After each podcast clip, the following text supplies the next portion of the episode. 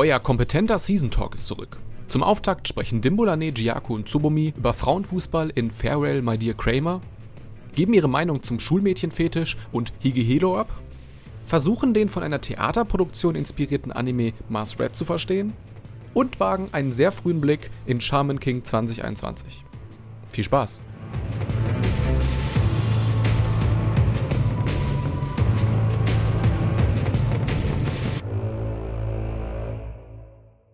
Willkommen zurück zu Shortcuts Folge 141.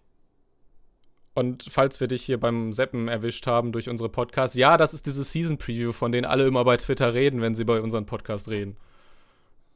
Ist wirklich so. Niemand redet über unsere Themen-Podcasts. Ist das nicht traurig, Oleg? Ja, ich, ich, warte, ich. ja. ich dachte, das würde euch eigentlich so ganz gut in Kram passen so, Jaku, weil. Ich, ich wollte einen Kommentar machen, aber ähm, ich will mir die, die, die, die Twitter-Community nicht, nicht äh, an, den, an, den, Hals äh, bringen. Damit hast du sie dir jetzt an den Hals gebracht. Ja, dann sage ich es trotzdem. Wer, oh. wer nutzt Twitter heutzutage noch? Was? Vielleicht machen wir das auch einfach schon viel zu lange. Ich habe das, glaube ich, irgendwann mal ausgerechnet. Äh, wir gucken ja durch dieses Season Preview im Jahr so an die 60 Anime. Nur hierfür. Boah, Wahnsinn. Tsubumi. Danke, dass du dabei bist heute. Ja, sehr gerne. Danke, dass ich dabei sein darf. Und mit uns die ersten vier machst. Wie viel ist das in Prozent? Ich bin nicht so gut in Mathe. Äh, ich auch nicht. ah, wir haben keinen Levi hier. Oder, oder Shin. Ist so. Ja, äh, hier sind wir in der Frühlingsseason. Und wir fangen heute mit den ersten vier Anime an. Ich würde sagen, ich frage euch direkt erstmal so, was habt ihr heute mitgebracht? Willst du einen Anfang machen, Oleg? Ganz genau. Ich bringe euch heute ähm, Higehiro. After being rejected, I shaved and took in a high school runaway. Mir kommt es immer so vor, dass die Isekai-Animes immer einen längeren Namen bekommen. das ist nicht mal alles Isekai-Anime. Ja, ich war gerade in der Winterseason. Oh. Aber es ist eine Light Novel und diese ganzen Oberschul-Rom-Com-Sachen, die kriegen jetzt auch so diese langen Titel. Ist mir auch schon aufgefallen. Okay. Ist das nicht generell ein Light Novel-Ding, dass die immer so lange Titel haben? Bomi, Bomi, weißt du, warum Light Novels so lange Titel haben? Nee, weiß ich nicht, aber ich wollte mit euch eigentlich gerade das Fass aufmachen und diskutieren, ob das nicht Isekai ist, weil ich hoffe nicht, dass die Welt so ist, dass so ein älterer Mann mit so einer wesentlich jüngeren Frau äh, über Brüste spricht und. Good point, äh, good point. Puh. ich glaube, der ist 20, oder? 26. Der ist, ah. ja, 26. Der ist 26, Und ja. sie wohl 17. Ich hätte auch ja. diesen Anime sehr, sehr gerne mit Steve TV, den wir im vierten Teil dabei haben als Gast, äh, besprochen, weil er ist ja Lehrer.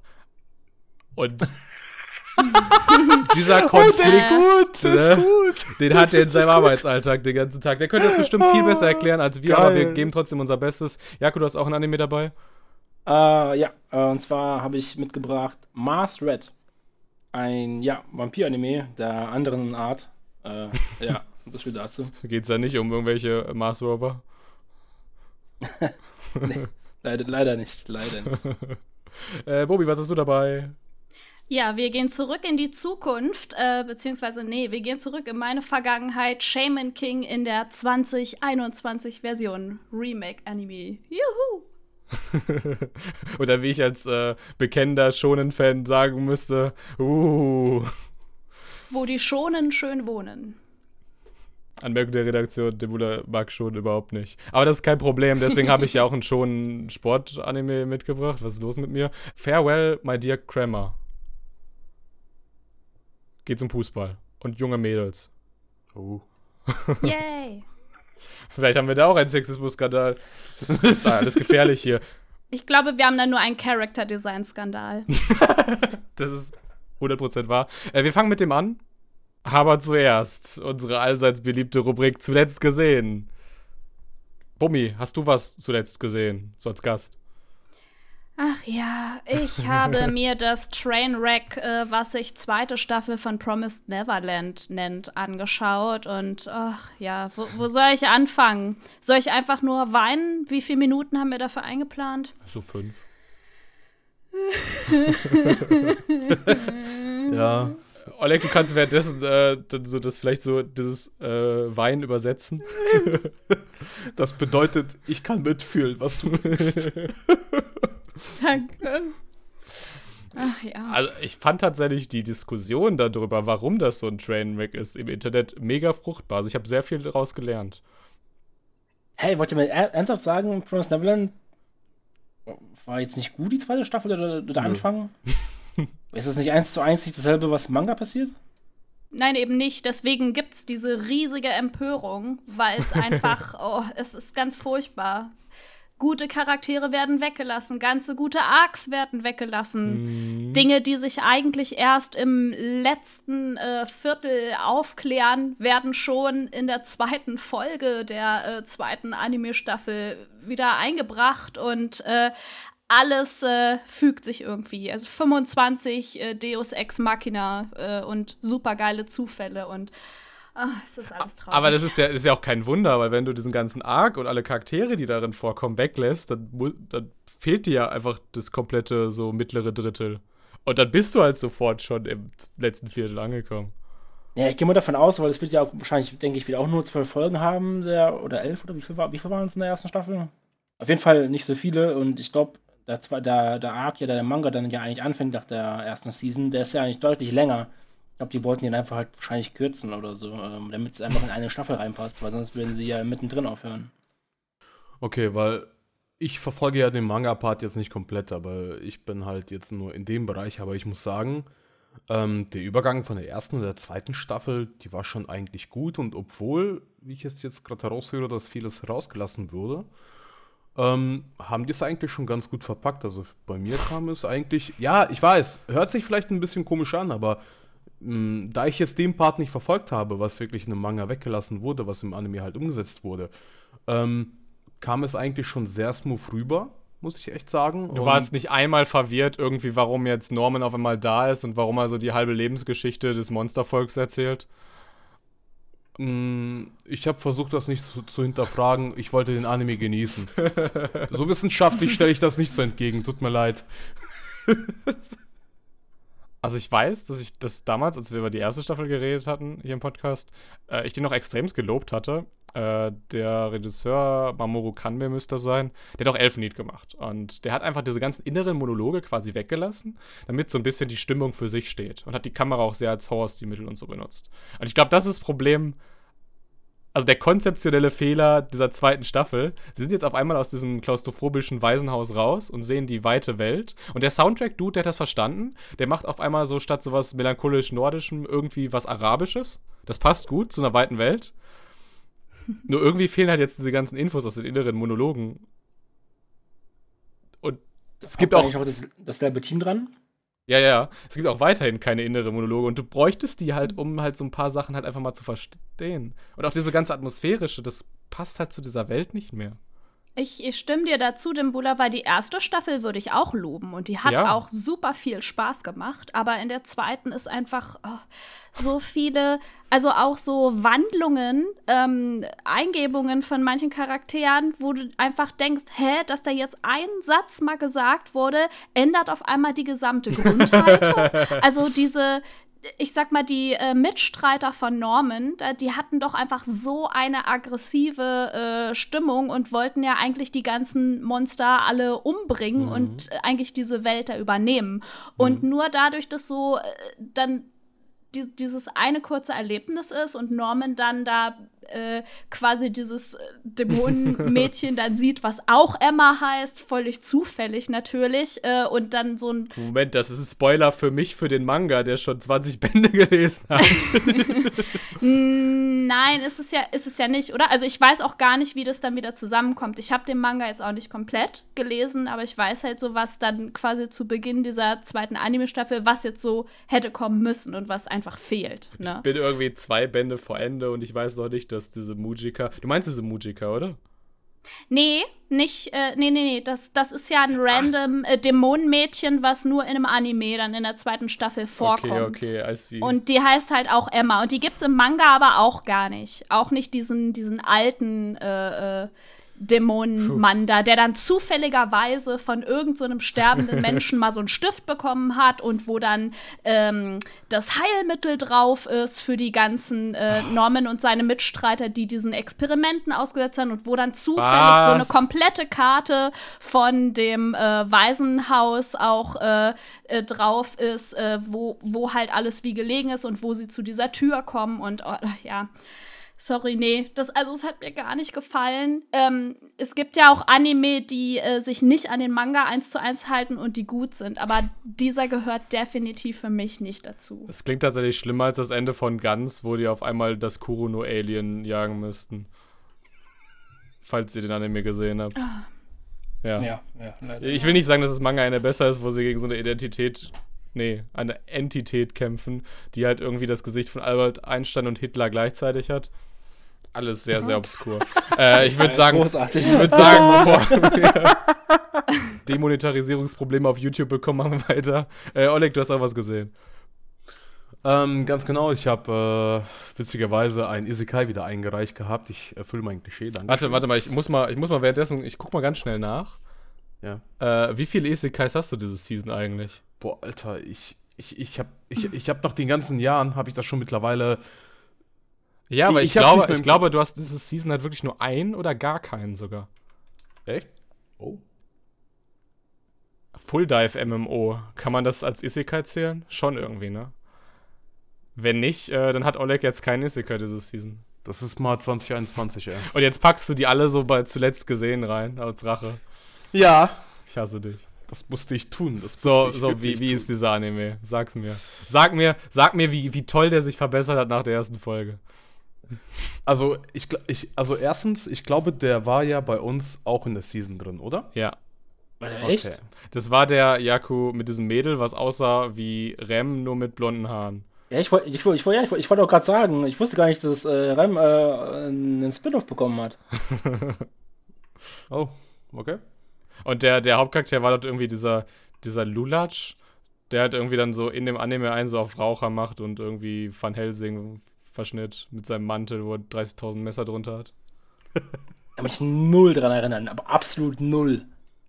Nee, also, wir kommen einfach zum Punkt. Ähm, bei dem Isekai war es eigentlich sehr interessant. Hey, es gab diesmal keinen Truck-Kun. Also. Boah, das sind, das sind die ersten 15 Sekunden, ey. Die, die sind doch im Verlauf von 12 Folgen so egal. Hand hoch, Hand hoch. Es gab keinen Truck-Kun. Ja, das ist doch egal für diese. Weißt du, was ich über diese Serie gelesen habe? Ja, ich weiß, nur scheiße. Ja, korrekt, dass die irgendwie aus den letzten drei Folgen so einen so Onsen-Arc gemacht haben, weil sie irgendwie der Meinung waren, jetzt müssen wir Geld machen, also machen wir einen Onsen auf. Ja, das ist auch okay. Wie fandest du diesen Arc? Ich fange, glaube ich, etwas davor an, bevor wir zu dem Akt kommen.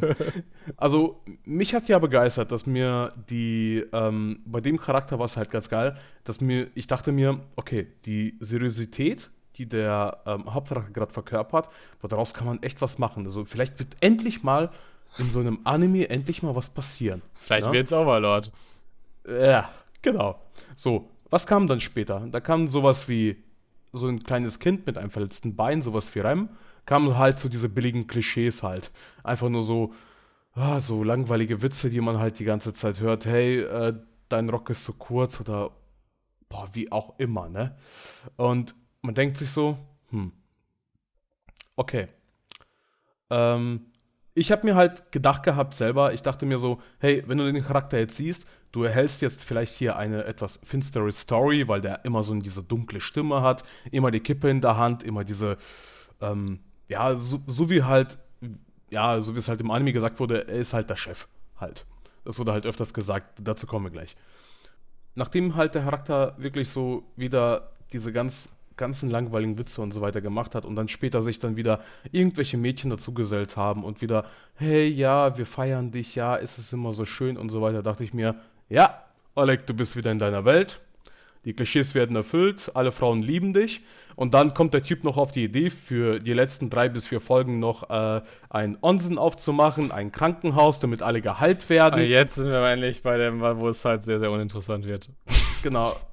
Dankeschön. Und dann dachte ich mir so, okay, als Ablenkung war der Anime ganz gut, aber wenn man den einen Abend lang gesehen hat, wirst du dich ganz ehrlich, in einem Jahr nicht mal diesen Anime erinnern. Das ist mein Resümee. Dankeschön. Das ist echt wahr. Ich kann mich nämlich, obwohl wir das hatten in der Anime-Preview, null an den erinnern. Sag ich doch. Man, man kam da raus. Ich weiß auch nicht, also das, was du erzählt hast, Alex, das klingt halt so wie dieser Not to Summon a Demon Lord. Ich glaube so. Hat auch jetzt eine zweite Mhm. Staffel mit ja, Omega ja, und so. ja, stimmt. das stimmt, Problem stimmt. ist, äh, guten Gewissens kann ich den nicht empfehlen, also statt Demon Lord Retry zu gucken. Deswegen würde ich einfach sagen, guckt halt diesen If It's For My Daughter halt Even Defeated Demon Lord oder sowas. Ich glaube, selbst der ist besser. Ich, glaub, ich glaube, für das nächste Mal suche ich etwas Besseres aus, aber das war halt das Frischeste, was ich derzeit im Angebot Das habe. ist alles okay. Aber äh, pass auf, ich gebe dir so ein bisschen was an die Hand. Auf jeden Fall bei KSM-Lizenzen immer ganz, ganz vorsichtig sein. Da ist sehr, sehr viel Sch Schund dabei. So, damit äh, werden wir nie wieder von dir gesponsert. Ich erinnere mich an dieses Aokana for Rhythm. Keine Ahnung, warum man sowas lizenziert. Und das muss, das, ist- das ist eine von diesen KSM-Lizenzen. Mein Gefühl. Dimbula, jetzt ist dir die Anzeige sicher, glaube ich. Rufmord. Ich habe gestern noch das Neo-Magazin gesehen. äh, da hat jemand so einen äh, Song gesungen, wo er äh, zum ja. Waffengewalt gegen Politiker aufruft. Ja, ja, aber das ist alles von der Kunstfreiheit gedeckt, Dimbula. Ja. Na, Podcast ist ja auch Kunst. Ja? Telefonier einfach noch mal mit Danger Dan und Igor Levitt. Vielleicht findet ihr das gemeinsam raus. Okay. Ähm, den rufe ich dann einfach nach dem Podcast an, der wird sich freuen, dann ist es irgendwie so 23 Uhr. Ja, perfekt. Da stehen die gerade erst auf. An einem Sonntag, ja. Ähm, währenddessen reden wir einfach mal weiter mit über die Anime, die wir heute mitgebracht haben. Yay. Ähm, ich sagte ja schon, ich habe heute irgendwie einen Sport-Anime schwierig mitgebracht. Äh, 13 Episoden hat der, ist, ist äh, von Studio Liden Films. Haben wir schon letztes Season rausgefunden. Sehr, sehr Hit or Miss. Und der läuft bei Crunchyroll. Und warum ich den mitgebracht habe, ist, ich dachte halt einfach, äh, vielleicht wird das eher so ein bisschen so eine sanftere Geschichte, weil das ist von dem Typen, der July in April gezeichnet hat. Und ja, so ein bisschen was sieht man auch da drin, aber vielleicht diskutieren wir da einfach später drüber. Ich mache mal ganz kurz die Geschichte. Es geht im Prinzip um ein Mädchen, das heißt Sumile, und die hat ähm, in ihrer Mittelschulzeit immer so mit den Jungs zusammengespielt, äh, also Fußball. Und irgendwie durch die Pubertät wurde es immer klarer, dass sie mit denen nicht mithalten kann körperlich. Und das ist für sie halt irgendwie sehr, sehr schmerzhaft, weil sie ja sich auch kompetitiv mit denen so reiben will. Mm, Und das ist so ein bisschen die Prämisse. Und jetzt ist sie halt in der Oberschule und ist so ein bisschen in ihrem Team diejenige, ähm, die quasi so als einzige Talent hat, aber von der Talentlosigkeit ihrer Mitspieler so ein bisschen zurückgehalten wird. Und Cut, auf einmal gibt es zwei neue Mitglieder in dieser Fußballmannschaft und die haben es richtig drauf. Let the games begin. Also, wie fandet ihr diesen, dieses Game? Dieses Story-Game. 8 von 10? Man merkt ja schon in der ersten Folge direkt, ich, ich bin mir auch ziemlich sicher, das wird auch, äh, auch weiter so, so gehen, dass da auch viel mehr irgendwie Wert gelegt wird auf halt die Charaktere. Also es geht, weißt du, es geht schon viel um, um Fußball natürlich auch, aber ich habe das Gefühl, es wird jetzt nicht so, weiß ich nicht, so Superkicker-Style, wo die halt irgendwie, wo du da komplett anfeuerst, so, yo, let's go, wir müssen jetzt gewinnen und so, und wenn wir jetzt verlieren, dann weinen wir alle. Aber dann ist, ist mir halt das auch in dieser Serie etwas klar geworden. Und zwar die Leute, die sich halt da wirklich ähm, in dem Fußball halt wirklich mehr anstrengen, keine Ahnung, dass die da halt bis zum Abend da Tore schießen, Techniken lernen oder zum Beispiel sowas halt, ne? Ähm, die werden automatisch halt zu den Einzelgängern, weil die halt einfach nur immer besser sind als die Schüler, die halt keinen Bock drauf haben, zum Beispiel auch Fußball zu spielen, weil die einfach das nur, keine Ahnung, aus Langeweile vielleicht tun. Und ähm, die dann halt jeden abziehen und dann guckt man die nur so, oh, ja, ey, der hat ja auf die Seite geschossen. Oh, sie war ja schneller als ich, sie hat besser gedribbelt als ich. Und dann werden die halt gefeiert und denke ich mir so, ja, so entstehen halt Einzelgänger auch halt in dem Bereich. Ta tatsächlich in den Management-Studies sagt man auch, wenn man Leute motivieren will, äh, dann schaut man, dass man sie quasi Ja. so ein bisschen herausfordert, weil über herausfordern sind die unmotiviert. Und äh, wenn man sie unterfordert, dann sind sie auch unmotiviert. Und das ist so diese Ja. Situation ja von dieser Sumele. Äh, du sagtest gerade so Sportsachen, Jaku, ne? Ja. Da war irgendwo so ein so ein Satz irgendwie, äh, wo so eine Mittelschul-Fußballspielerin, eine Kollegin von der äh, Sue, von diesem Duo, was halt dann Sumeris äh, Oberschulteam beitritt, ähm, irgendwie so meint, so, ne, hört auf Su als Sündenbock für eure Unfähigkeit zu missbrauchen. Weißt du, das sind alles so Sätze, die ich schon tausendmal in Sportanime gesehen habe. Sogar der Trainer am Anfang aus der Mittelschulzeit, der Sumire halt äh, rät, in ein richtig gutes Mädchenfußballteam reinzugehen und aufzuhören, mit den Männern irgendwie competen zu wollen. Äh, selbst der sieht ja so ein bisschen aus wie so ein Roberto aus Captain Tsubasa. Ohne die Flasche, oder? Hoffentlich. Ja, und halt auch äh, Low-Budget-Character-Design. Ich, äh, ich würde, also ich finde das Thema super. Ich würde den Anime auf jeden Fall weitergucken. Ich ähm, mag zwar Sport-Anime, aber ich würde das auch begrüßen, wenn das mehr so in Richtung äh, Character Studies geht. Ähm, aber ich muss sagen, dass ich die Charakterdesigns extrem schlecht finde. Mm.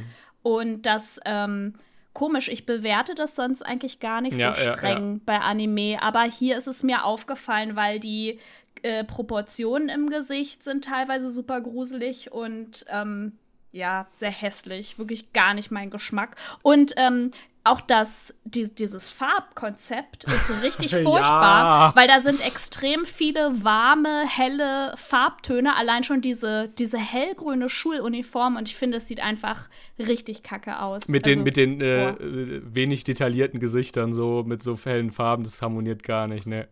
Nicht, ja. nicht, nicht mit den Kirschblüten vereinbar. Also bitte. Vor allem das Schlimme ist ja auch, dass diese, diese schlechten Charakterdesigns, die machen die Comedy-Szenen kaputt. Weil ich kann mir schon vorstellen, dass irgendwie so dieses, dieses Schiedsrichtermädchen mit den Maulwurfsaugen oder irgendwie dieses eine, das eine riesig groß gewachsene Mädel, was irgendwie so ein Gesicht aus hat, wie so irgendwie so ein Mädel aus irgendwie The Ring oder so. Ich mhm. kann mir schon vorstellen, dass das halt schon so nicht gute Gags, aber zumindest solide Gags sein könnten. Aber dadurch, dass diese Charakterdesigns halt einfach nicht wirken, zerstört es halt diesen Gag, der auf das Aussehen von ihr ja ausgerichtet ist. Versteht ihr, was ich meine? Hm. Ja. 100 Prozent. Also, allein die Szene, wo, ähm, als diese, dieses äh, große Mädel da quasi zum ersten Mal auftaucht, als sie da diesen Kopf macht, ey, das war für mich keine Comedy-Szene, das war für mich ein Horror-Moment, das war ein fucking Jumpscare für mich, ja, also das, das muss man ja. erstmal schaffen. So. Ich glaube, das war auch gewollt. Hoffe ich. Aber genauso auch wie dieser neue Oberschullehrer, ey, ich, diese gestrichelten Augen, die er halt. Oh ja, ja, hat, ja, dass ja. Der, dass der, dass der da, ohne Scheiß, seit Jahren nicht mehr geschlafen hat oder so. Also, ey, kein Plan. Also, der hat sich auch genauso benommen, der so, ja, ähm, wir haben jetzt neue Mitglieder. Ganz ehrlich, spielt wie ihr wollt. Ich habe jetzt das keinen ist, Bock drauf. Das, das, das, Konzept Augenringe ist bei seinem Charakterdesign auf jeden Fall noch nicht erfunden worden. Ne? Nee. Ich wollte noch zwei positive Dinge sagen. Also ich würde den auf jeden Fall weitergucken, weil ich ein bisschen äh, die Hoffnung habe, dass sich das noch sehr spannend entwickelt. Äh, ich weiß nicht, ob es noch jemand von euch gemacht hatte. Äh, habt ihr mal nachgeguckt, was der Titel bedeutet so? Sayonara, My Dear. Und man sagt eigentlich Kramer, aber jetzt weiß ich, es ist Kramer, weil das bezieht sich tatsächlich auf einen deutschen Fußballtrainer. Wusstet ihr das? Nö. Hm. Nö. Das scheint eine Anspielung zu sein auf Detmar Kramer. Das ist ein äh, ja, deutscher F äh, Fußballer und Manager, der wirklich drei Jahre seines Lebens mal in Japan mit der Nationalmannschaft gearbeitet hat. Also so ein bisschen wie dieses Mädel vom ganz Anfang, die in der japanischen Frauennationalmannschaft spielt und somit damit kämpft, dass diese, dieser Sport quasi total unpopulär ist im Vergleich zu den Männern. Also ich glaube, dass der mit Männern gearbeitet hat, nicht mit Frauen. Und ich, äh, also ich, ja, deswegen, ja, ich weiß halt gar nicht, wie das ne? so dann wieder da zusammenkommt. Ja, das kann, kann sein, genau. aber vielleicht ist, ist dieser, dieser Herr Kramer, vielleicht ist der in Japan halt einfach sehr, sehr bekannt. Das scheint so zu sein. Auf jeden Fall bekannter als in Deutschland. Genau. Das zweite Positive wollte ich sagen, das Opening und das Ending finde ich oh. äh, nett. Ich finde auch schön, dass ja, wir hier nett, bei einem genau. Sport-Anime-Opening eine weibliche Interpretin haben. Und am Ending, äh, ich finde das super kreativ, wie diese ganzen verschiedenen ja, ja, Dinge da rollen am Anfang, wie die animiert sind und ineinander übergehen. Also diese verschiedenen Bälle und andere runde Sachen aus der Natur oder äh, japanische ähm, äh, äh, japanische Kunstgegenstände und so. Das finde ich voll super. Ich habe das Gefühl, bei dem Opening wollten die Goose House haben, aber haben sie nicht bekommen und deswegen haben sie versucht, irgendwie das so zu klonen. Und dann ist es Aika Kobayashi geworden. Ja, vielleicht. Äh, es gefällt mir trotzdem ganz gut, muss ich sagen. Ah, ja, ich finde generell ja, sogar die, ja, die Ost generell sehr, sehr angenehm. Die, das Design macht es ein bisschen kaputt, weil ich finde, in der Ost alleine reicht nicht mal aus. Man, man braucht, man braucht finde ich, immer die Szene noch da, da hinten dran. Tut mir leid, ich, ich lache, weil Mars Red halt einfach nichts anderes als ein Soundtrack hat. Spoiler! Aber wie gesagt, was, was ich jetzt sagen wollte, ich finde halt, ähm, da muss die, die Kulisse und der, der Hintergrund, das Geschehen, muss da ja hervorstechen. Und das, der Soundtrack müsste das eigentlich ja unter, untermalen. Und irgendwie habe ich das Gefühl, dass hier der Soundtrack in dem Anime ähm, deutlich irgendwie, weiß nicht, ich habe mehr Lust, den Soundtrack zu hören, als irgendwie das Geschehen, was vor mir passiert, anzuschauen. Die haben ja auch einfach diese, diese orangenen Lippen quasi, die dieser Mangaka so äh, sehr betont, auch diese Fischlippen quasi in seinen Manga-Zeichnungen. Die haben die auch einfach eins zu eins in diesen Anime übernehmen, übernommen. Und die waren halt auch schon in äh, July in April. Aber thematisch ist es jetzt auch einfach nicht so nah beieinander, dass man das halt einfach hätte übernehmen sollen, so eins zu eins. Und ich habe irgendwie das Gefühl, dass die einfach zu viel wollen mit diesem Ding. Also die wollen halt irgendwie einigermaßen vernünftige Sportanimationen zeigen, einigermaßen vernünftige Slice of Life Animationen, einigermaßen vernünftige Comedy Animationen. Und haben halt jetzt leider in allen drei Punkten halt einfach nicht mehr als Durchschnitt abgeliefert. Mein Take. Ja. Ich würde mir trotzdem natürlich wünschen, dass die Story das noch rausreißt, weil ich mag solche Geschichten. Das hoffe ich auch. Ja. Und, und, ey, es ist der erste Anime, äh, der erste Sportanime mit Frauen, wo man halt einfach nicht 30 Panty-Shots zeigen muss und Dekolleté-Shots und so. Das ist deine Meinung. Das wurde nicht gezeigt. Damit sind wir uns safe. Ja, dafür gab es mir einen Punkt Abzug. Nee, ja. nee aber, aber jetzt wirklich. oh, Jaco, jetzt wissen wir deine Bewertungschemie. Hm. Nee, aber jetzt wirklich, fällt, fällt euch einer aus der jüngeren Vergangenheit ein, wo man irgendwie Frauen hatte, die Sport machen, die halt einfach ohne Fanservice ausgekommen sind? Nicht das Ja. mit den ganzen Bällen und Brüsten Mm. im Wasser. Ja. Das auf jeden Fall nicht. Oder das mit den Bällen und dem Sand Ja. und Ja. den Volleyball. Bikinis, genau. Ja. Das ist was anderes. Wollen wir lieber darüber reden? Nee. Nee, Vielleicht, vielleicht, vielleicht bekommen wir irgendwann so ein Anime nochmal. was, auf, was auf Kompromiss. Äh, ich glaube, wir haben mehr als genug Fanservice im nächsten Anime. Ähm, Dumme. ich werde nichts unversucht lassen. Äh, aber vorher müssen wir den hier bewerten. Äh, wer will seine erste Note von 1 bis 10? Na, von mir ist auch von 0 bis 10 geben. Boah. Das war keine Herausforderung, okay? Ich kann bei der ersten Folge erstmal nur sagen, eine 6. Es, es hat mich auch noch nicht so, so ganz richtig gehuckt, aber ich Nee. würde noch nicht aufgeben. Ja, ich schließe mich zu Bumi bei. Ja, wie gesagt, bei mir gab es einen Punkt Abzug, deswegen gebe ich 5 von 10. Wolltest du dem ursprünglich eine 6 geben und jetzt durch die Diskussion dachtest du dir so, nee, ich gebe eine 5. Kein Nein, nein, nein, Fanservice. nein. nein, nein ich, ich hatte auch schon davor eine 5 von 10 stehen. Also ich fand den einfach nicht, keine Ahnung. Also, da ist von allem ein bisschen drin, aber irgendwie nichts Ganzes. Vier hin, zwei im Sinn, minus äh, Panty-Shots, äh, gleich fünf. Ich muss mir aufschreiben. Ich glaube, ich gebe dem äh, einen Punkt mehr, als ich vorher hier stehen hatte. Weil, ey, so ein, so ein dynamisch wegfadender Metallzaun, ey, das ist schon eine, eine krasse Erfindung. Standet ihr noch nie irgendwie in einem Fußballstadion und hattet so ein, so ein, so ein Metallgitter oder so ein, so ein Netz vor euch und dachtet Doch. euch, wie geil das wäre, wenn der jetzt nicht da wäre und ich dann freien, freie Sicht auf das Spielfeld hätte? Jedes Mal in Wolfsburg, in der Volkswagen Arena. Verdammte Netze. Scheiße, ich habe Geld für dieses Ticket ausgegeben. Jetzt sehe ich hier ein Netz. Ja, und hier in den Animationen machen sie den Zauber einfach um das Gesicht weg. Ist das nicht super? Sieht mega awkward aus. Das stimmt. Hey, Ja. jetzt mit den Punkten. Sechs. Das sind im Schnitt übrigens dann äh, 5,25. Glaube ich. Müsste stimmen. Deal. Okay. Dann äh, falschen wir mal weiter. Kommen wir zu dem Highlight oder wolltest du das damit sagen? äh, ich glaube, Highlights haben wir in dem heutigen Podcast nicht drin. Oh, schade. Okay. Ich dachte, ich dachte, ich kann es dir entlocken. Also. Ich freue mich schon auf die Spotify-Statistik zu sehen, wie er diesen Punkt jetzt alle weggeschaltet haben. Aber vor allem, die uns noch lauschen, ey, ihr werdet jetzt eine mega spannende Sexismus-Diskussion bekommen. Oder, Oleg? Auf jeden Fall und ich habe sogar später noch einen Kommentar, weil ich äh, Oh. über diesen Anime noch einen Kollegen erzählt habe und werde das aber komplett am Ende kommentieren, wenn wir fertig sind, so Süß. gesehen. Fang mal an. Äh, Ich habe mir ein Feedback geholt. ähm, wir kommen zu dem Anime Hijihiro. Ähm, after being rejected, I shaved and I took in a high school runaway. Besteht aus 13 Episoden. Das Genre ist Slice of Life, Comedy und Romance. Ist halt von einer Light Novel adaptiert. Kommt vom Studio Project 9. Und den Simulcast hat sich Crunchyroll geholt. Und bei der Geschichte handelt es sich hier um Yoshida, der halt von seinem Schwarm wirklich stark zurückgeschickt wurde, weil er dachte, hey, ich habe sie fünf Jahre gekannt und auf jeden Fall kann ich sie kennenlernen und wurde leider zurückgewiesen, weil sie war schon leider vergeben und hat natürlich seinen Kummer in einer Bar halt komplett niedergetränkt mit seinem Freund, Der übrigens verheiratet ist. der verheiratet ist, was ihn natürlicherweise nicht da in dem Bereich abgeholt hatte.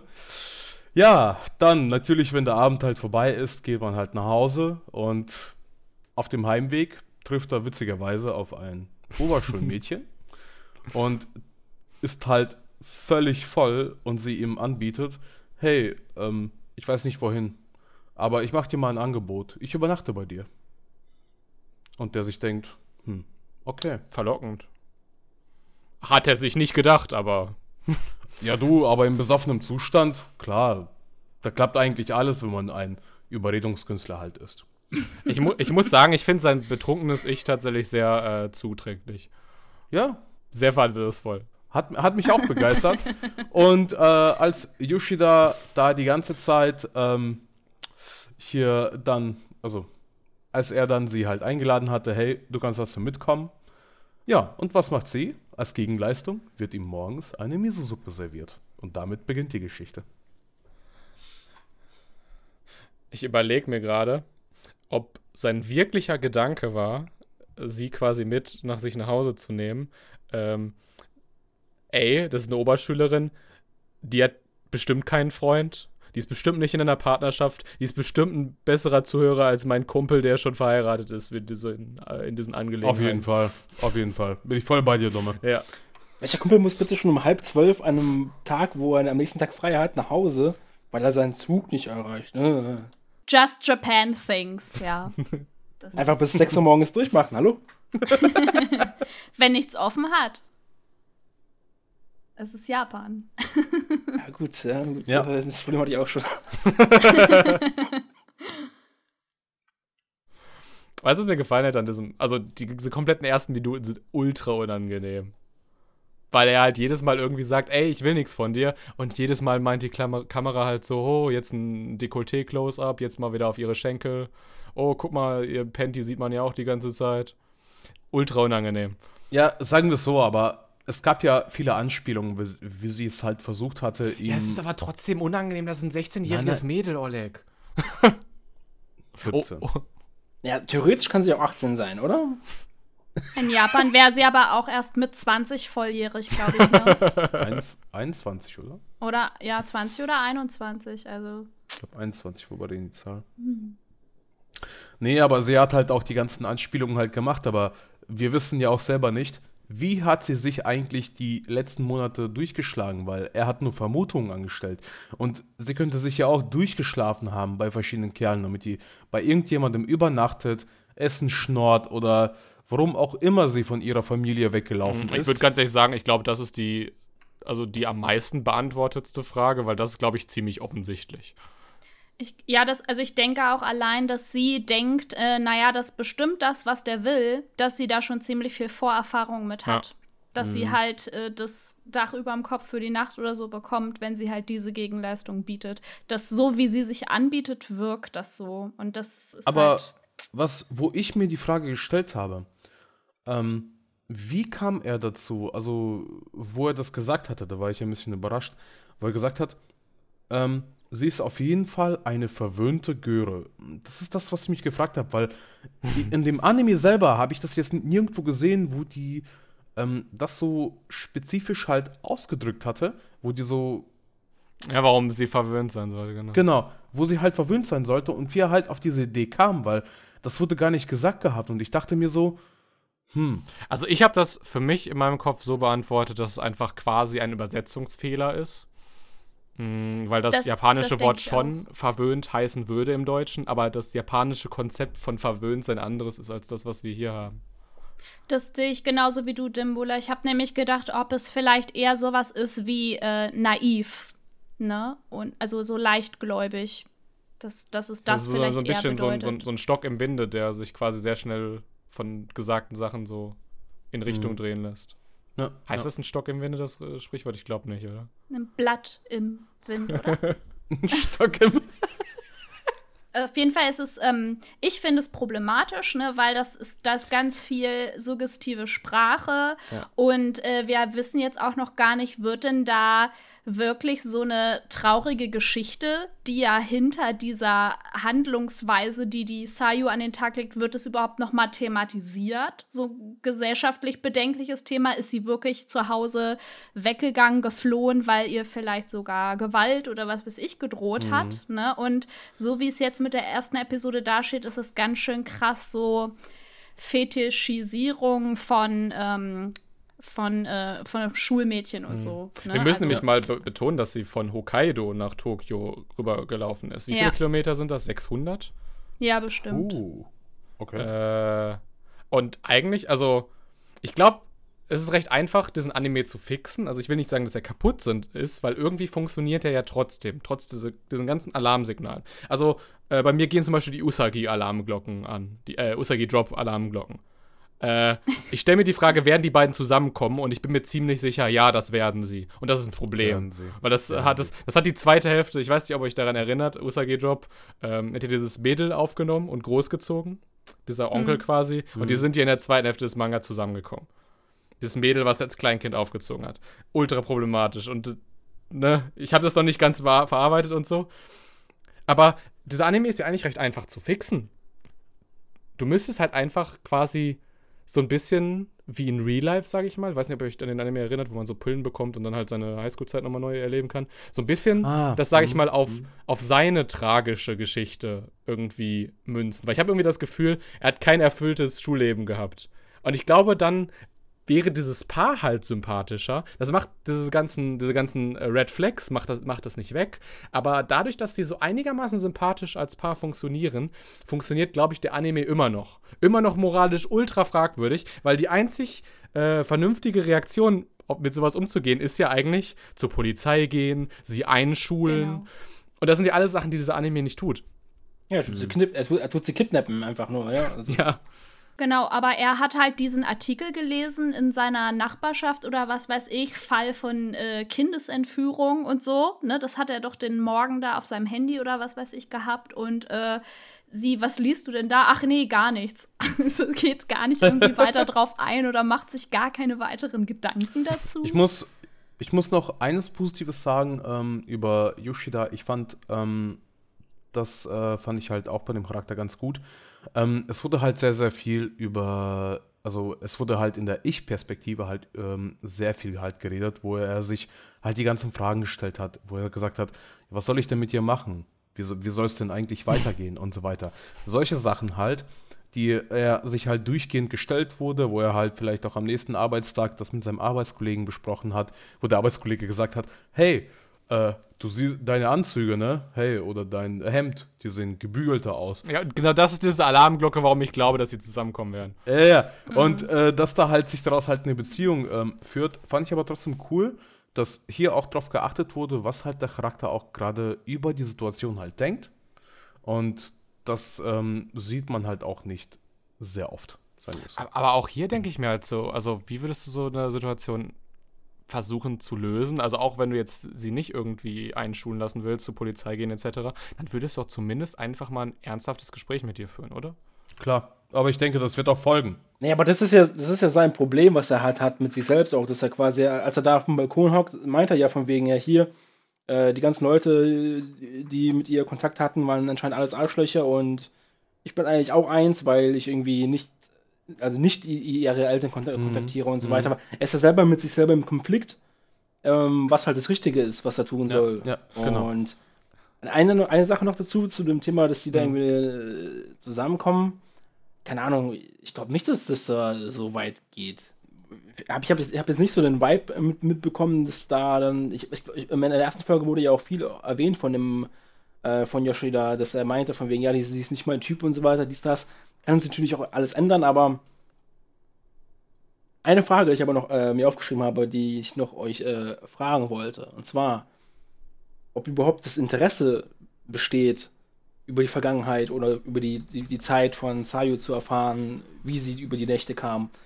Weil in meinen Augen, ganz ehrlich, für mich wäre es doch vollkommen okay, wenn der Anime das einfach nicht mehr, also nicht so stark mehr thematisiert. Also, dass es einfach jetzt als, als Slice of Life einfach weitergeht. Weil ich, im, Endeffekt ist es einfach nur ein, Anime, einfach nur eine Geschichte. Und der Plot ist halt einfach nur quasi, dass halt sie eine Highschool-Schülerin ist, die einfach von zu Hause weggerannt ist. Und er einfach so ein Typ ist, der halt arbeitet und 7 Uhr aufsteht, um 9 Uhr nach Hause kommt.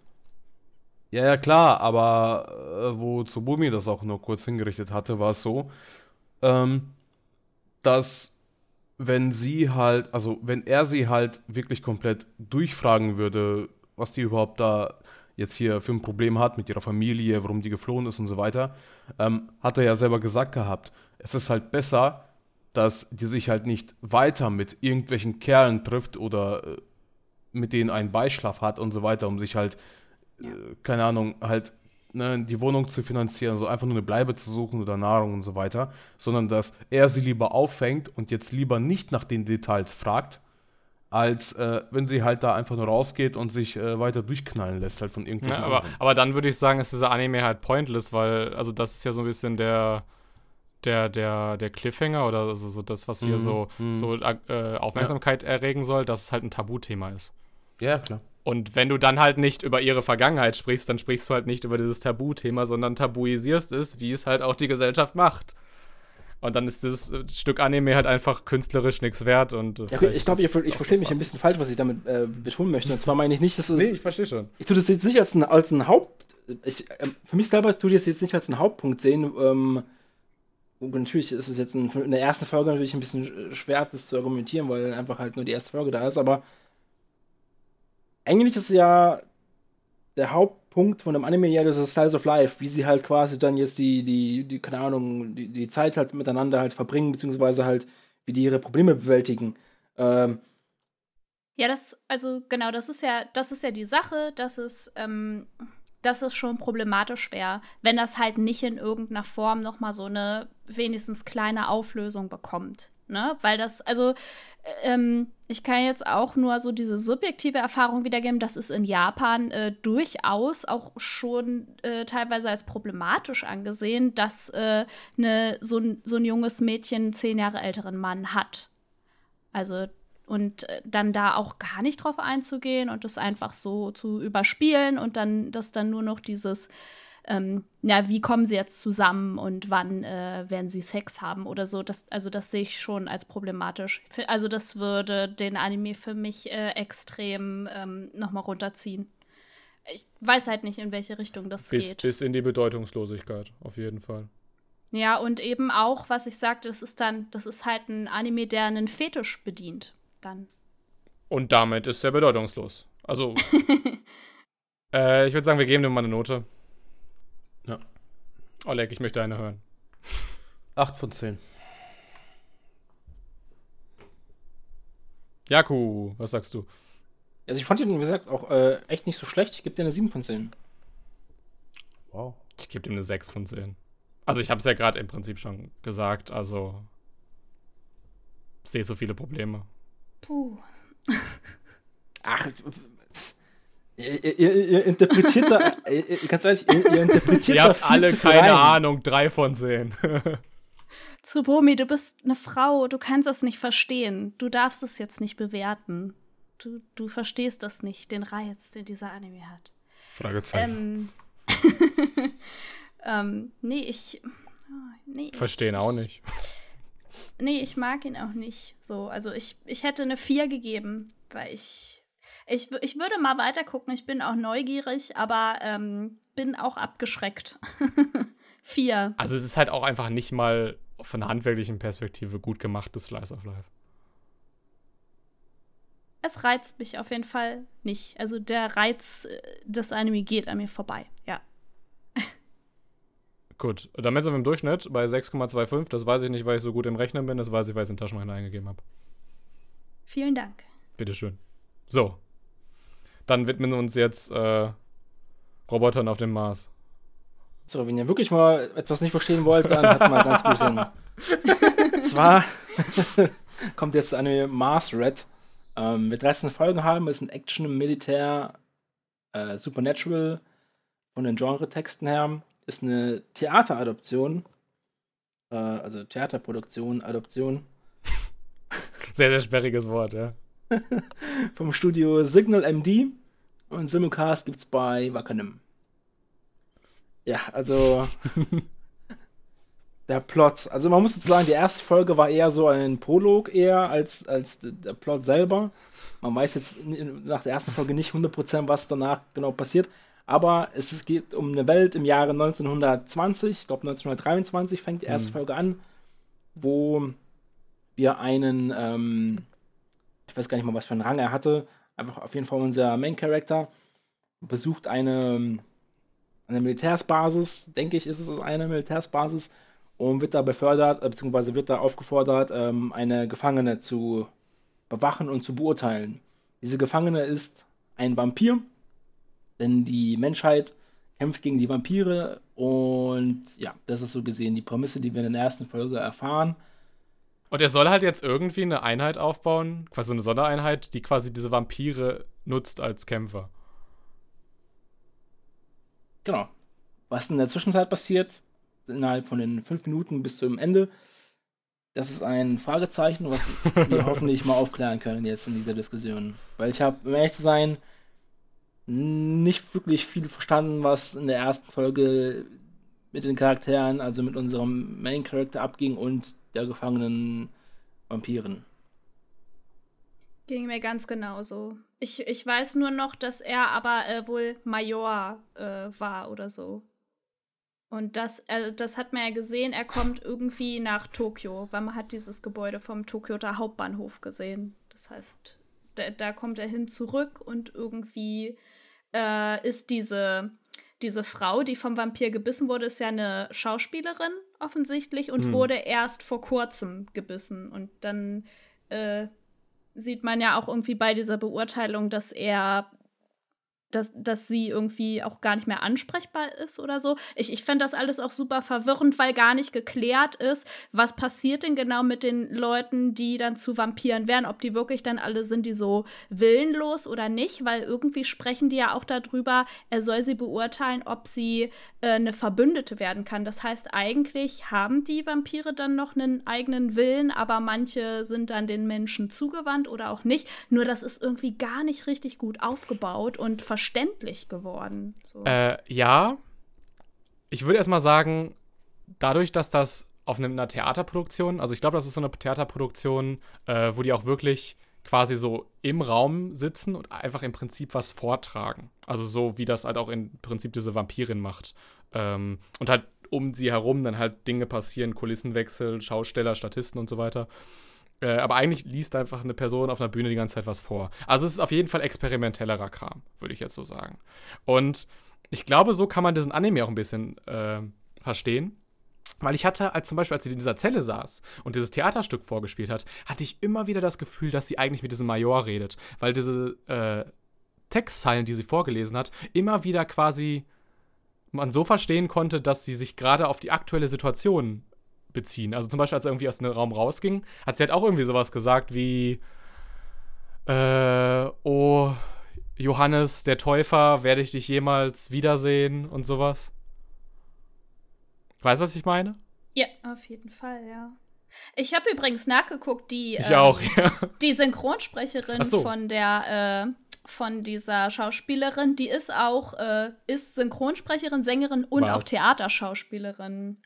Ayahi Takagaki. Also diese Theaterleute, die sind hundertprozentig beratend bei dieser Produktion tätig, sonst würden wir so ein, so ein, so ein Azi-Fazi-Shit, sage ich mal, gar nicht bekommen.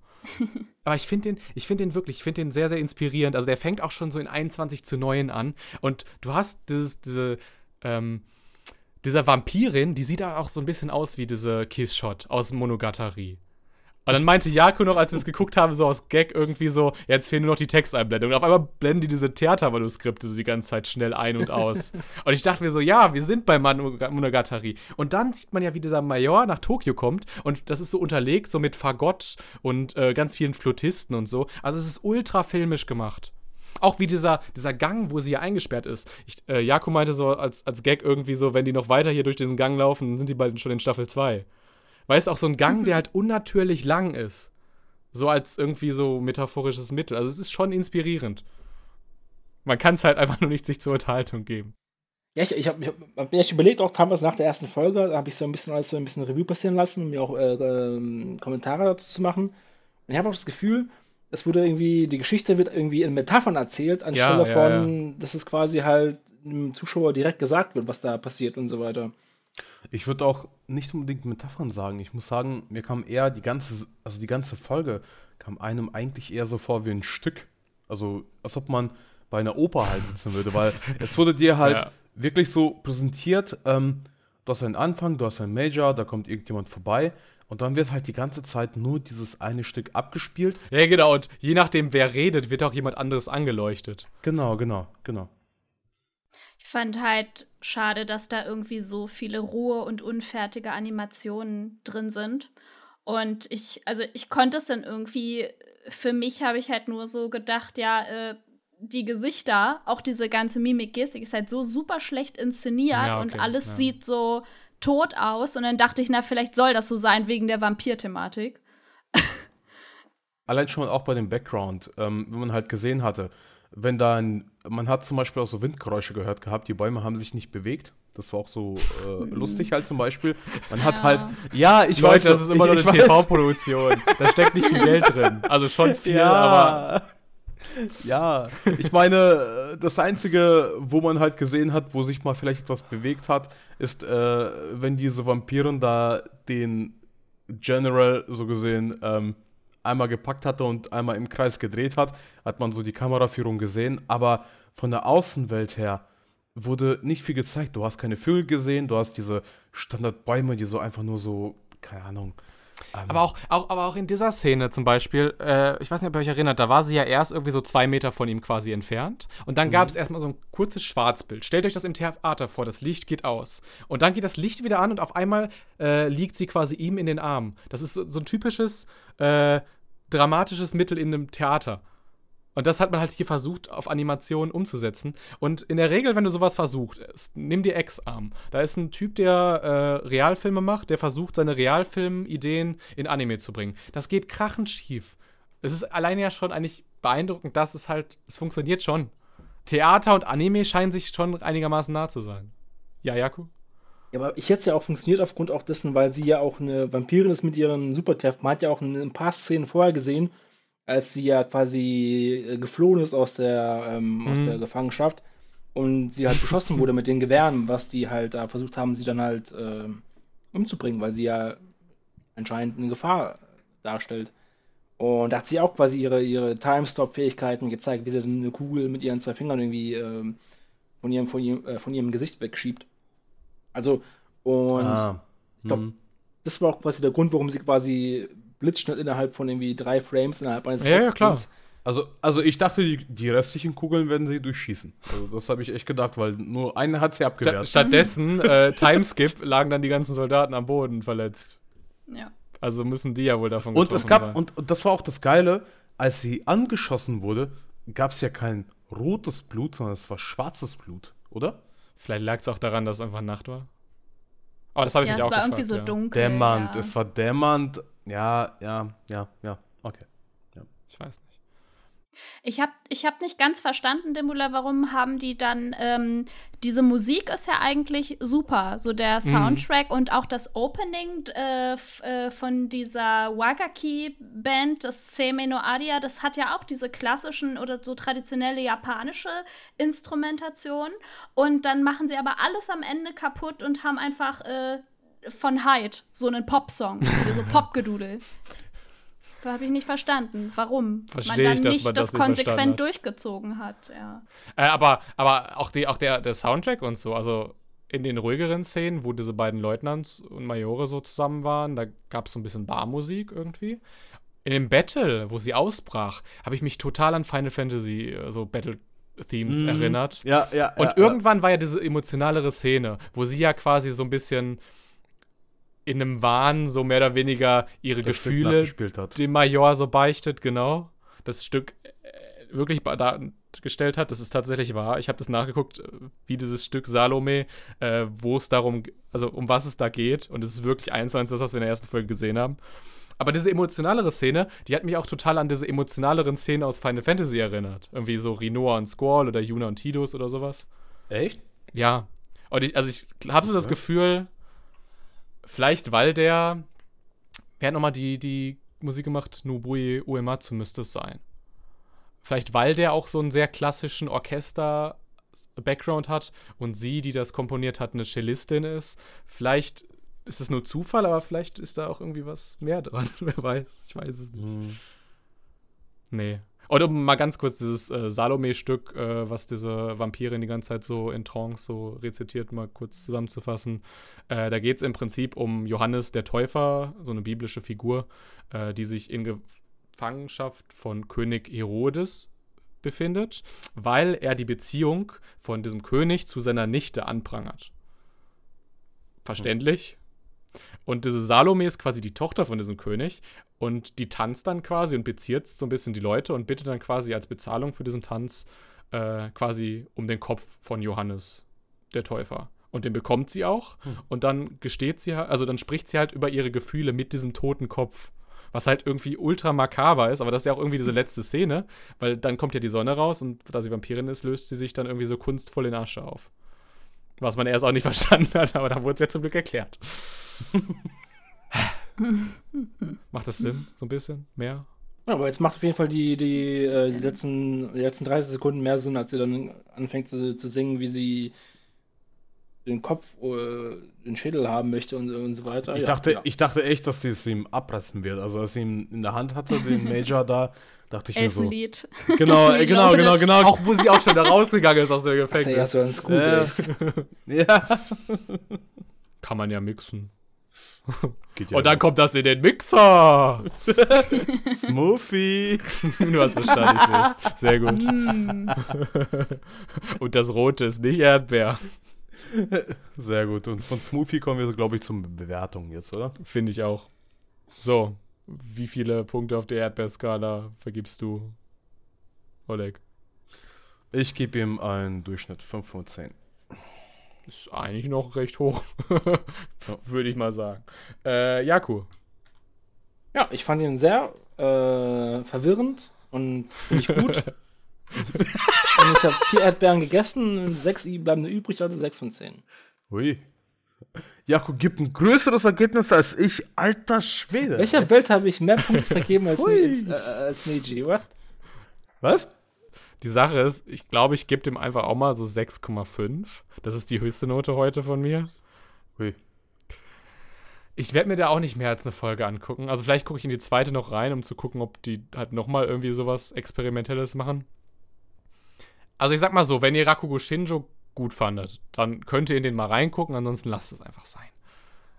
Aber es ist trotzdem unfassbar faszinierend. Rakugo Shinjo super und ich ja. konnte hiermit leider jetzt nichts anfangen, aber vielleicht fehlt auch so ein bisschen Vorwissen.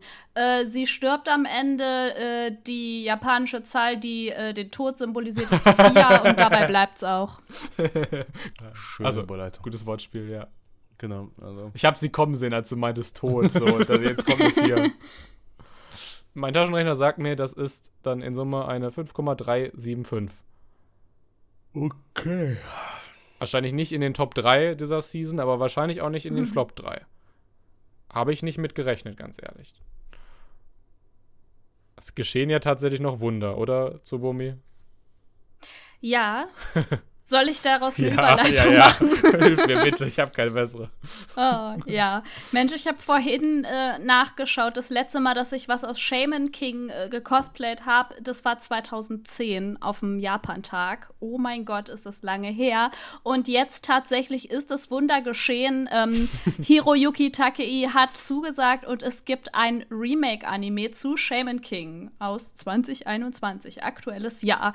Äh, uns werden erwarten 52 Episoden, ein äh, Anime zu den Genres Fighting, Shonen, Fantasy und Comedy, ähm, adaptiert natürlich von der Manga-Vorlage, haben wir so indirekt schon gesagt. Ist ja auch in Deutschland damals in der Banzai gelaufen, äh, war dort einer meiner liebsten Titel.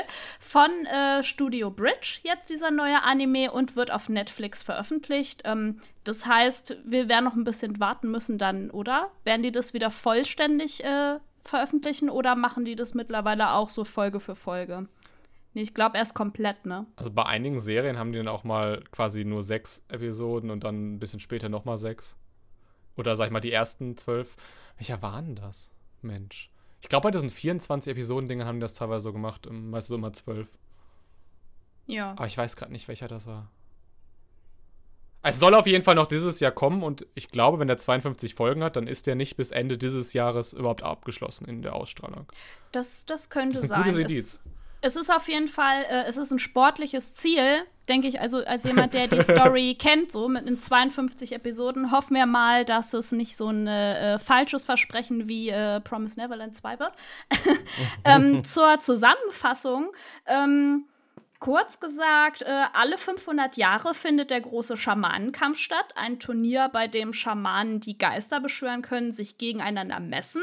Und äh, in Aussicht gestellt wird, dass der oder die Gewinnerin dann äh, zum Schamanenkönig ernannt wird und die einzige Person wird, die den großen Geist beschwören kann, um gemeinsam mit ihm und seiner immensen Macht die Welt nach den eigenen Vorstellungen umzugestalten. Und dann äh, springen wir äh, nach dieser kurzen Erklärung ins Tokio des Jahres 1998, wo äh, der 13-jährige Manta Oyamada seine ähm, Schule beendet hat oder seine äh, Paukerschule und dann auf dem Nachhauseweg über den spärlich belichteten Friedhof läuft, wo er zu seinem Schrecken äh, seinen neuen Mitschüler Yo Asakura entdeckt, ähm, der ganz klar erkennbar mit Geistern redet und Manta kann die auch noch sehen, super gruselig. Ähm, und er schließt aber letztendlich mit Yo Freundschaft, äh, weil dieser ihn auch vor so ein paar äh, ziemlich üb üblen äh, Rowdies äh, beschützt. Und nicht nur das, Jo erzählt Manta letztendlich auch von seinem eigenen hochgesteckten Ziel, selbst Schamanenkönig zu werden und bei dem bald äh, beginnenden Kampfturnier anzutreten. Aber dieser Schüler, der über diesen Friedhof gegangen ist, der die Geister sehen kann, heißt es automatisch eigentlich, dass er auch ein, so diese Schamanen-Skills besitzt oder nur, weil er. Ah, was. was, Oh. Was Wer weiß. Jetzt sind wir schon Wer ziemlich tief im weiß. Spoiler-Territory, ne? Was ich gruselig fand, also ich fand gruseliger äh, als ein Friedhof, fand ich, dass halt dieser Mann halt von einer alten Frau ganz offensichtlich gesprochen wird. Das ist, das ist so, so irgendwie so Nostalgie, die ich nicht verstehen muss, glaube ich. Ja, ich glaube, da gibt es ziemlich viel Kritik dazu, dass diese ähm, Stimmen teilweise sehr hoch sind. Es ist ja auch sehr seltsam, finde ich jetzt für mich, äh, für mich zumindest, dass Jo von äh, Yoko Ja, ja, ja. Hikasa gesprochen wird. Genau. Ne? Und äh, Fun Fact: Der Manta wird doch von derselben äh, netten Dame gesprochen, Inoko Inuyama, die auch Mauzi spricht im japanischen Pokémon. genau. Ich habe ich hab das jetzt nicht komplett zu Ende recherchiert, aber so wie ich das so grob überschlagen gesehen habe, sind es auch eigentlich dieselben Synchronsprecher wie damals. Also es ist einfach so eine Sache. Genau. Damals hat man in Japan halt irgendwie für so Jungs quasi so entweder so alte Frauen genommen oder irgendwie so halt junge Frauen und so weiter. Die die Stimme so ein bisschen, bisschen verstellt haben. Und äh, man kennt ja auch total positive Beispiele. Ich finde ja bei Alphonse Ja. Elric bei Full Metal Alchemist passt das super. Und hier ist es ja, wird es mit gemischten Gefühlen der, äh, bei den Fans angenommen, ja. Ich, ich finde, das klappt schon gut, also weil diese Synchronsprecher hat eine sehr, sehr sanfte Stimme und das unterstreicht irgendwie auch so sehr seine sanfte Art. Also weil er ist halt ein ganz sanfter Typ, so. Ja, und auch so ein Chibi, so ein, so ein kleiner, äh, Typ halt einfach irgendwie Ja, äh, ja. passt es auch. Ja. Und, und er sagt halt ständig so Lines irgendwie wie Gefühle sind das, was wichtig ist und so. Also ich kann mir den, tut mir leid, also wenn wir jetzt schon bei Netflix sind, also ich habe mir ihn leider vorgestellt, bitte tötet mich nicht, so mit Rasterlocken und halt, also so, also so ein typischer, sag ich mal, so Jamaikaner, wie man sich so, so klischeemäßig so vorstellt. Weil irgendwie dieses, dieses Gefühl hat mir die Synchronsprecherin gegeben. ja. Wir hatten schon L in der Netflix-Adaption so als einen mega äh, smarten, jungen, schwarzen Typen. Also ich kann mir das hier auch vorstellen. Will vielleicht jemand etwas sagen, was äh, nicht so politisch aufgeladen ist? Ich hätte, also ich hätte tatsächlich gesagt, äh, später, wenn du äh, was Jamaikanisches sehen willst, später kommt tatsächlich noch ein äh, Charakter, der auch schwarz ist, dazu.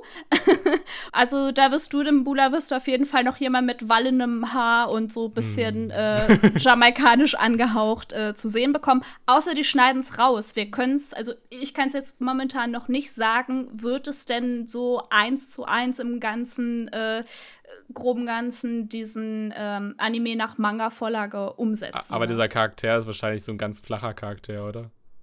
Gehört auf jeden Fall dann später zu Jos Team dazu und ich glaube, die Leute, die da so in diesem Circle sind, sind schon ziemlich wichtig, weil man die ja dann auch äh, theoretisch in diesen äh, Gruppenkämpfen so wieder sieht. Hm, macht Sinn. Aber nur kurz eine Frage. Ähm, der Original-Anime, war der damals auch schon sehr stark an den Manga orientiert oder hat er sich dann irgendwann abgesplittet, weil er. Hat sich vorne war? abgesplittet. Hat sich abgesplittet tatsächlich. Ich Ja. glaube, ich habe nämlich News gehört, glaube ich, dass die halt hier versuchen, den komplett anzupassen an den Manga. Mhm. Ähm, Mhm. Ja, dann gibt es sogar ein paar neue Sachen hier. Ich, äh, ich habe mich die ganze Zeit gefragt, deswegen wäre es cool gewesen, wenn ich so einen 1 zu 1 Vergleich hätte. Also dieser Anime ist, meine Meinung, unheimlich schlecht animiert. Also der hat unheimlich viele Standbilder. Also ganz häufig bewegt sich die Kamera halt so ganz langsam einfach so dieses Standbild entlang und so. Äh, und vielleicht bewegt sich halt der Charakter auf der anderen Ebene halt ein bisschen. Ist ja alles soweit Standard und so. Ähm, und deswegen frage ich mich halt, ich habe das Gefühl, in dem alten Anime haben die halt permanent nur gekämpft. Also, es muss ja erstmal anlaufen. Jetzt gleich am, Ja, ja, am genau. Anfang. Die zweite Episode wird dir da vielleicht ein bisschen mehr dann schon sagen. Wir haben ja dann eigentlich diese Begegnung mit äh, Rentao.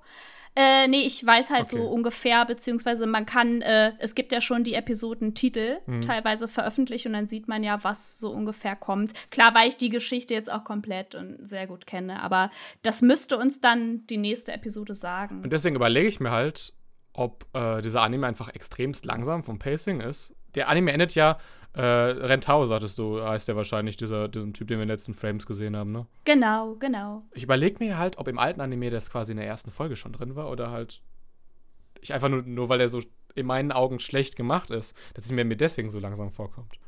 Das ist super lang her, das könnte ich natürlich jetzt auch nicht mehr sagen. Vielleicht werde ich mir das noch mal angucken, falls wir noch mal so einen anderen Podcast machen zu Remake-Animes. Mm. Genau. Ich meine, also, wenn du sagst, so Dimbula, Mensch, die Animationen sind nicht so das Wahre. Ich muss auch sagen, ich finde das Opening super. Ich finde halt toll, dass Megumi Hayashiba da hier wieder was gemacht hat, auch wenn ich diesen Oktavensprung darin ziemlich heftig finde. Aber da ist, ähm, also auf jeden Fall finde ich das Opening gut und das Ending wiederum extrem schlecht, weil ich denke, dass dieses Vocaloid-artige überhaupt nicht zu der Serie passt. So. Das Einzige, was ich daran positiv finde, ist, dass äh, im Ending dann in diesen äh, Frames die ganzen starken weiblichen Charaktere so äh, mal so ein bisschen Platz eingeräumt bekommen. Gehe ich mit. War schon wieder sehr erfrischend, irgendwie so ein 2000er-Opening zu sehen. Aber eigentlich macht das ja jede von diesen Remake-Serien so. Ich kann mich erinnern, äh, es gab mal einmal so ein Anime von Studio Bridge, der hieß Devil Survivor 2. Ich mochte, ich mag immer noch, äh, es gehört jetzt zu dieser Shin Megami Tensei-Reihe, wo auch Persona zugehört. Mm, Und ich mag die Videospiele sehr, sehr gerne und die Story von Devil Survivor 2, die ist nicht schwer. Also ist keine harte Kost oder so. Auch wenn Tokio zerstört wird, ist trotzdem storymäßig ist das einfach alles sehr, sehr leicht zu verdauen. Äh, nicht so sehr psychologisch, philosophisch, was auch immer. Und das hat Studio Bridge ganz gut umgesetzt, fand ich. War halt, wie gesagt, auch nicht so schwer. Und irgendwie habe ich das Gefühl, dass dieses Material, sage ich mal, den zu hoch ist, sage ich mal. Oder ist das nur mein Gefühl? könntest du das näher erklären? Ich habe nämlich so meine größte Kritik ist, glaube ich, dass ich denke, dass ich das mag, weil ich Nostalgiegefühle mhm. dem gegenüber habe. Aber ich glaube halt leider, dass der ganz, ganz schlecht gealtert ist. Einfach die Character Designs und auch wie Mag der sein, sich, ja. äh, wie der voranschreitet storytechnisch als äh, Fighting Shonen. Ich glaube, das ist einfach nicht mehr zeitgemäß. Hm. Das war auch mein, mein Punkt, ähm, den ich halt kritisieren wollte. Es ist halt eine alte Schule, also das ist halt so, was wie es halt damals war, was man halt damals so kannte. Was auch natürlich einen gewissen Charme hat, finde ich. Ich fand. Ein Wunder, dass es nicht 4 zu 3 ist. das, war der, das war der einzige äh, Remaster, das einzige Änderung. Aber nee, was ich, aber find, ich finde es halt auch einen gewissen Charme. Also ich muss, es muss nicht alles super fast paced sein mit drei Cliffhangern pro Folge. Und keine Ahnung, ich fand es ich einfach super witzig, allein schon die Tatsache, als, ähm, oh, habe ich den Namen vergessen, unser Main Character ähm, in, in die Klasse jo. kommt. Jo, genau. Als er in die Klasse kommt und einfach der Gesichtsausdruck dieses komplett übertriebene ähm, Schockgesicht von ähm, Manta. Manta. Wo ihm, wo ihm ja. äh, wortwörtlich die Kinnlade runterfällt. Genau, einfach super witzig, finde ich. Und das kennt man halt auch aus den alten Sachen. Ja. Und keine Ahnung, musste ich halt wieder lachen drüber. Also nochmal zu Bumi, das, was du eben gefragt hattest. Äh, also dieser Manga will halt ganz offensichtlich halt Dinge aussagen, so über Natur. Korrigiere mich, wenn ich falsch liege. Und halt auch so die Beziehungen zwischen, also zwischenmenschliche Beziehungen und so. Und das kommt halt einfach, finde ich, bei dieser Serie nicht so rüber. Vielleicht dauert es auch noch ein bisschen. Vielleicht, ja. Also vielleicht, ähm, ich finde, wir haben noch zu wenig, wenn man jetzt die Geschichte gar nicht kennt, hat man noch viel zu wenig äh, Erklärung. Und ich glaube auch die, ähm, die Charaktere, die dann auch noch so ein bisschen diesen Natur-Mensch-Verbindung, äh, Umweltzerstörung so mit reinbringen, die fehlen auch noch jetzt. Ne? Also jetzt lernt Jo erstmal äh, Ren Tao kennen und dann äh, geht es noch so weiter und dann kommen ja noch ein paar andere Leute ja. dazu. Ich werde auch gar nicht zu viel so spoilern, ja. Aber ähm, alles gut, alles gut. Genau, die fehlen auch auf jeden Fall noch. was für Spoilern? Anime ist aus den Jahren 1900 noch was. Also. Mm. Ja, trotzdem. ich denke halt auf jeden Fall ähm, an die Ainu-Charaktere, ja, also Ureinwohner Japans äh, Charaktere, die dann noch später dazukommen. So. Jetzt hast du die ganzen äh, Golden Kamuy-Fans äh, hellhörig gemacht. ja. Gut. Mit dieser Verantwortung musst du, glaube ich, jetzt leben. Gerne. Ähm, gib doch mal direkt eine Note. Oder will noch wer was sagen? Nö. Dachte ich mir. So, ich gebe auf jeden Fall ähm, schon mal eine 7 und bin gespannt. Ich werde den halt auf jeden Fall weitergucken. Ich werde den auf jeden Fall zu Ende gucken. Das, äh, ja, das ist mein Herzensanime diese Season. ich bin heute mit Tsubomi auf einem Wellenritt und gebe das Gleiche. Kommt später noch ein Charakter, der so Wassermächte hat? Wer weiß. Wer weiß. äh, Jaco, ja, ich gebe dem eine 6 von 10. Äh, ich fand ihn sehr charmant. Ähm, ich kann mich leider an die, an, die alte, äh, an die, alte, Serie überhaupt nicht mehr erinnern, nur noch so ein paar Bruchteile. Das ist tausend Jahre her, ähm, ja, ich kann es verstehen. So alt bin ich nun auch wieder nicht. Das Sava auch nicht auf die Die erste bezogen. Folge fand ich halt charmant. Keine Ahnung, ich fand's, ich fand's witzig, ich habe mich unterhalten gefühlt. Ähm, reicht für die 6 von 10. Hm. Kennt ihr das, wenn ihr beim äh, Fernseher so Grunde Werte einstellen müsst oder so Werte, die auf 5 oder 0 enden. Hm. Ja. Hm. Wir sind jetzt insgesamt bei 20. Ne, 7 plus 7 plus 6. Deswegen gebe ich jetzt eine 5. äh, ich fand den Soundtrack zum Beispiel auch so ultra aufdringlich. Also ich verstehe schon ein bisschen den Sinn. Also man merkt ja auch, dass der in den stillen Szenen und auch gerade in den Kämpfen und so weiter wird der natürlich lauter, um diese Ruhe quasi zu füllen. Aber der lässt halt quasi auch dann einfach nicht die Ruhe mal stehen. Weißt du? Er wird halt einfach, dieser, dieser Soundtrack, der ist immer so laut, wenn es eigentlich gerade mal ein ruhiger, andenklicher Moment sein ja. sollte. Also das ist dann auch diese, dieser, sag ich mal, Gebetschor. Also es klingt so ein bisschen so, als würden die halt so, so Gebete mhm. rezitieren, äh, so in diese Musik reingemixt. Der setzt halt auch immer genau da ein, wo es halt einfach gerade mal eine Sekunde mal ruhig sein sollte damit halt irgendwie so Sätze wie Gefühle sind das, was wichtig ist, halt mal durchkommen. Und dann brauchst du halt nicht so. Bum, bum, bum. Nicht in dieser Szene, bitte. Das, ist, das hat das für mich ein bisschen gekillt. Tut mir Auf leid. jeden Fall sollten alle Hige Hero-Fans dranbleiben, denn es kommt auch eine äh, hübsche Krankenschwester später noch drin vor. Uh. Jetzt bist du aber ganz schön. Äh, Jetzt hätte man mir vor meiner Bait. Punktaus Bait. Punkteverteilung Ja, ja, sagen ja. genau. Jakob, höre ich da gerade plus zwei? Wer bietet mehr? Dafür bin normalerweise ich hier zuständig. Für Schubladendenken. Hoi, hoi. Ich kann alle meine Möbel selbst aufbauen, deswegen darf ich das. Ja. Hast du noch Argumente? So letzte Worte für diesen Podcast, Oleg? Nächste Woche sehen wir uns wieder. Äh, ich sag uns mal ganz kurz, welche Anime wir nächste Woche schauen. Vielleicht sage ich euch auch mal kurz, wer da ist. Levi ist nächste Woche da. so, jetzt wisst ihr natürlich Ähm. so ungefähr, dass, äh, Bumi, das ist, das ist normal. Oleg wird immer Okay. sehr emotional. Ja, tut mir Oh. leid. Ich bin ein emotionaler Mensch. Das ist leider. Wir können jetzt endlich die Batterien aus einem Taschenrechner rausnehmen, um Batterien zu sparen, weil Levi kann anrechnen und müssen ja, weniger Batterien kaufen pro Jahr. Sind wir in dieser Pandemie nicht alle überdurchschnittlich emotional? sind wir. Ja, und jetzt wissen wir immer noch nicht, welche Anime wir nächste Woche besprechen. Hau raus! Pass auf, ich bringe mit äh, Combatants Will Be Dispatched. Warum habe ich den mitgebracht? Äh, ist ein Werk von dem Konosuba-Autor. Vielleicht dachte ich mir einfach, irgendwie Levi findet Konosuba lustig. Ich finde Konosuba lustig. Vielleicht finden wir auch den lustig. Meiji hat mitgebracht äh, Full Dive, The Ultimate Next Gen Full Dive RPG is even shittier than real life. Hört sich ja Isekai an. Mm, Light Novel an. Beides ungefähr korrekt. ist aber eher so SAO, äh, Isekai. Oh, okay. Und tatsächlich Oh auch gar nicht so ernst, weil, also, das ist von dem Autor von Cautious Hero. Jakob, Jakob, du bekommst jetzt das Drache nur CGI, Alter. Jetzt einfach nur so. Ja, auch, auch gar nicht so falsch. Jakob bringt nämlich mit SSS äh, Deiner Zenon, der Jawohl. spirituelle Nachfolger von SSS Gridman. Okay. Ja, und Levi hat halt, äh, ja, Lollis. ich überlege gerade, das Mädel ist, glaube ich, also sie ist, glaube ich, auch reinkarniert. I've been killing slimes for 300 years and maxed out my level. Ja, hört sich nach an. Ja. Dann sage ich schon mal danke, dass ihr mich nicht für nächste Woche eingeladen habt. Bitte sehr. Und ich sag danke, dass du diese Woche dabei warst. Dankeschön. Ich danke euch. Ich hoffe, die Anime haben dir gefallen. Ja, war schön.